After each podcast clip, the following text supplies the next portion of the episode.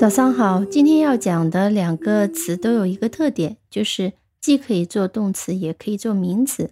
在英文里面有很多这样的词，这些呢都是一些非常常用的词。所谓常用，就是使用的频率非常高的词。今天要学的第一个词是 promise，中文经常翻译成保证或者是承诺，也就是说，tell somebody you will surely do something。Or will not do something，就是告诉人家你一定会做什么或者一定不会做什么，这就是保证或者是承诺。我们先来看这个词的读音和拼写。这个词是两个音节的，它的读音是 promise。那你注意到重音是在第一音节的，第一音节 p r o，它读成 pro，这个 o 发成短音，这个 o。和那个 ox 的 o 发音是一样的，o promise 后面呢虽然有一个不发音的 e，但是 i 发成 i 而不是发成 i，所以它的拼写是 p r o m i s e，读音是 promise。我们来看几个它使用的例子。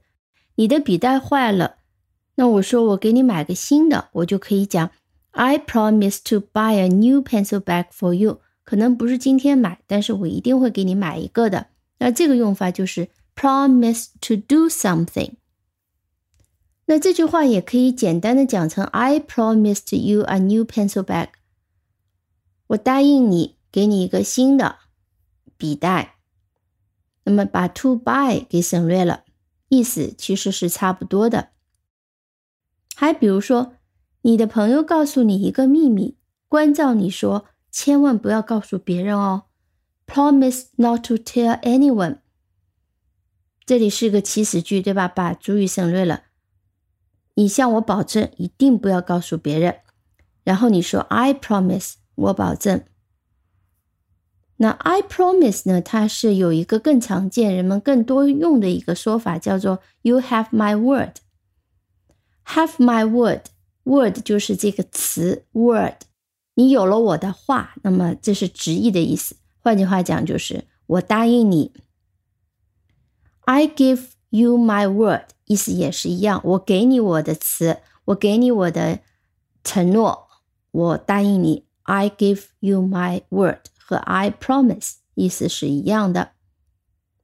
那在前面两句例句里面，I promise to buy a new pencil bag for you 和 promised Not to tell anyone，这里面要提醒你的一个用法是 promise to buy，promise not to do something。那么在英文里面，当两个动词一起出现的时候呢，通常会有主次。这里 promise 是一个主要的动词。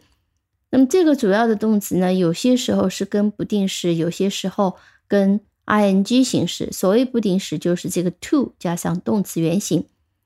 promise，呃。是一个后面经常是加不定式的一个动词，那这些动词我们是需要记住的，所以我们要一起记住的是 promise to do something 和 promise not to do something，它的搭配。所以再重复一下今天要记住的两个例句，一个是 I promised to buy a new pencil bag for you，另外一句 promise not to tell anyone。Not to tell 就是 to tell 的否定形式，不定式的否定形式非常简单，只要把 not 放在 to 前面就可以了。Not to tell anyone。除此之外呢，我们还要记住 promise 作为名词的两个搭配。我们常常用 keep a promise 表示信守承诺，break a promise 表示不守承诺。Keep 就是 K E E P，保守、保住的意思。Keep a promise，我们有时候也可以讲 keep my word，keep your word。Break a promise，the break 是 b r e a k break。我们看两个例子。She kept her promise to visit her aunt once a week。啊，这个用法你应该知道。她保证她每一周去看望她的姑妈一次。 结果呢，有一周她没去，在这一周呢，she broke her promise and did not visit her aunt this week。那这一周她违反了承诺，没有去看望她的姑妈，所以是 broke her promise。broke 是 break 的过去式。好，我们今天还要讲一个词，cost。cost 拼写很简单，cost 这个 o cost 这个 o 和 promised o 发音是一样的，都发成短音 o。那么跟 oxed 这个 o 发音是一样的，和 boxed 这个 o 发音是一样的 o。那么 cost 非常好拼，c o s t，嗯，cost c 发成 k，c 一般放在首字母的话，通常都是发成 k，cost。那么 cost 作为动词，要特别注意它的过去式和过去分词是非常非常偷懒的，它们没有任何的变化，就是原形，既不加 ed 也不做变化，就是 cost。cost 是花钱的意思，它的用法很多，引申一下呢，也有付出代价的意思。那它的搭配呢也很丰富，我们今天主要记住几个特别常用的。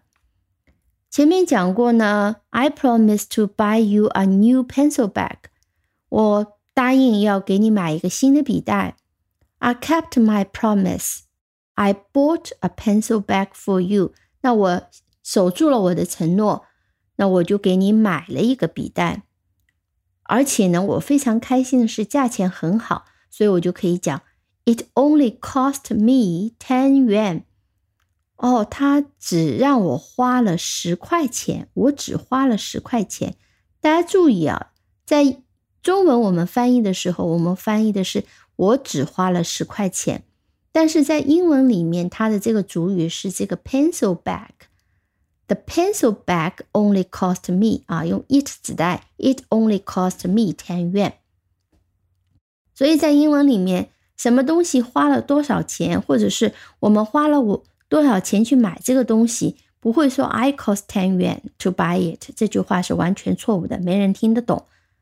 而必须讲 It cost me ten yuan，我花了十块钱去买，我只花了十块钱。翻译是这样翻译的。